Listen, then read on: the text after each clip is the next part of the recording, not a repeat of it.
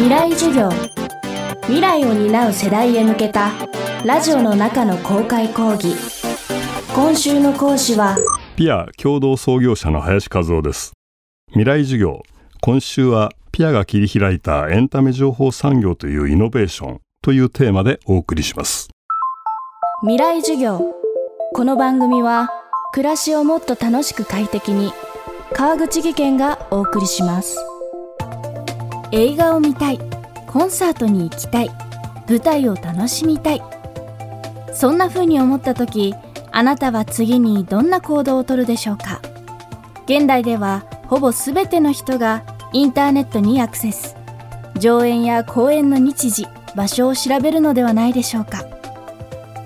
しかしインターネットが存在しない時代はエンタメ情報を掲載した雑誌がそうした役割を担っていました。未来授業今週はそのパイオニアといえる情報誌ピアが若者のカルチャーにどんな影響を及ぼしていったのか。ピア元編集長であり共同創業者の林和夫さんに伺っていきます。未来授業1時間目。テーマはピアが作った情報誌という概念。まずは50年前ピア創刊当時の若者の生き方覗いてみましょう。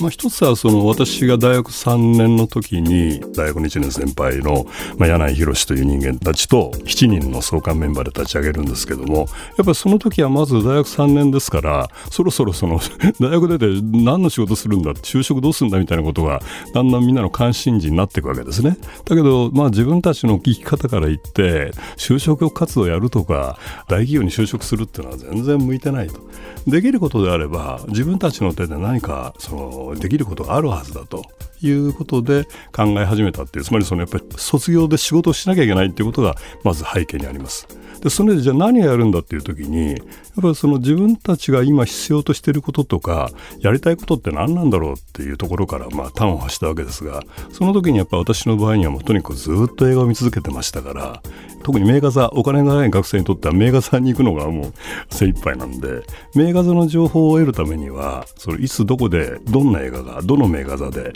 え、何日から何日まで何時からやってるのかその名画座の場所はどこにあるのかそういったことをその知ることがまず一番先決だと思ったわけです。もしそれを知らなかったら自分が見たい映画を見逃してしまう可能性があるんじゃないかと。だとしたらまずそういうそのいつどこでどんな映画をやってるのかっていう情報を入手するということがまずもって大事なんじゃないかと。そうしますと私の前映画でしたけど周りにいる音楽好き音楽ファンとか、まあ、演劇好きだとかみんな同じなんですねやっぱりライブを見に行くそれから演劇を見に行く時に最初はまずその公演なりの情報を得ることからしかアクションできないわけですからですからそういう情報を一つにまとめたものを何らかの形で作ればそれは私たちだけじゃなくてもっと多くの若い人たちにが必要とされてるもんじゃないかっていうただまあ自分たちの必要性から発生して情報誌というものをこう思いついたっていうところがあったと思います。情報誌というその概念カテゴリーというのは全くピアが作ったものでそれまではそういう雑誌ありませんから最初にやっぱり書店に持ってった時に苦労したのはその何の文章も何もないですねただその映画館と音楽の情報が羅列的に載ってるだけのものこれ何なのかっていうところから始まるぐらいにその情報誌っていう概念のない時代でしたから、まあ、そういうことで言うと先駆けだったと思います。映画監督を目指していた林さんと友人たちで立ち上げた情報誌ピアというその名前はどんないきさつで付けられたのでしょうか？タイトルをつけるときにまあ普通に考えれば例えば月間エンターテインメント情報だとかプレイガイド情報だとかそういうのをつけておけばあこれってそういう情報が出てるものだって分かりますよね。でも特に我々こだわったのはその中身が分かるタイトルっていうのは中身っていうのを見れば分かるんでそうじゃなくてこれから将来この何かこの自分たちのやってることがいろんな形でエンターテインメントの世界に広がっていくとすればあまり限定的に情報誌のその小さな枠の中に閉じ込めてしまうようなタイトルはつけたくないと。じゃあどうするんだっていう時に意味のない言葉を作ろうっていうつまり意味は後からついてくるって考えたんですねでしかもその意味のない言葉もなるべく分かりやすくて一回聞いたら覚えやすくてだからあんまり文字数が少なくて語感がいいというか、まあ、特に私たちこだわったのはこの「ピ」という字なんですけども「パピープッペポ」ってのはその50音の中で唯一こう言葉が弾けるとこなんですね。でこれを1文字使うことによって語感が良くなるっていうので「まあ、ピ」を考えて「あ」をつける。最低の2文字で収めると。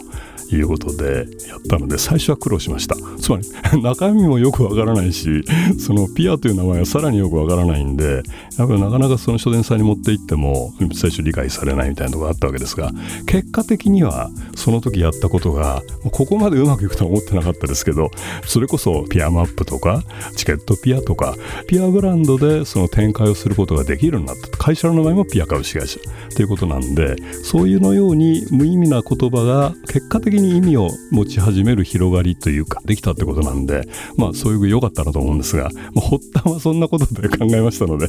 大変でした。ひらがなはこれも感覚なんですけどピアって普通聞くとカタカナのピアを連想するんですね皆さん。例えば英語で言っても桟橋のピアみたいなあるいはユートピアみたいな言葉ってありますよね。でもそのあえてひらがなにすることによってよりそこに「ん？なんだこれ?」っていう具合にこう思ってもらえるようなこうちょっと逆手に取るような形でカタカナではななくてあえてひらがなにするという具合に考えました。未来授業今週の講師はピア共同創業者の林和夫さん。今日のテーマはピアが作った情報誌という概念でした。明日はピアの肝である情報についての考え方伺います。林和夫さんの著書林くん段階のピアニストは講談社エディトリアルから発売中です。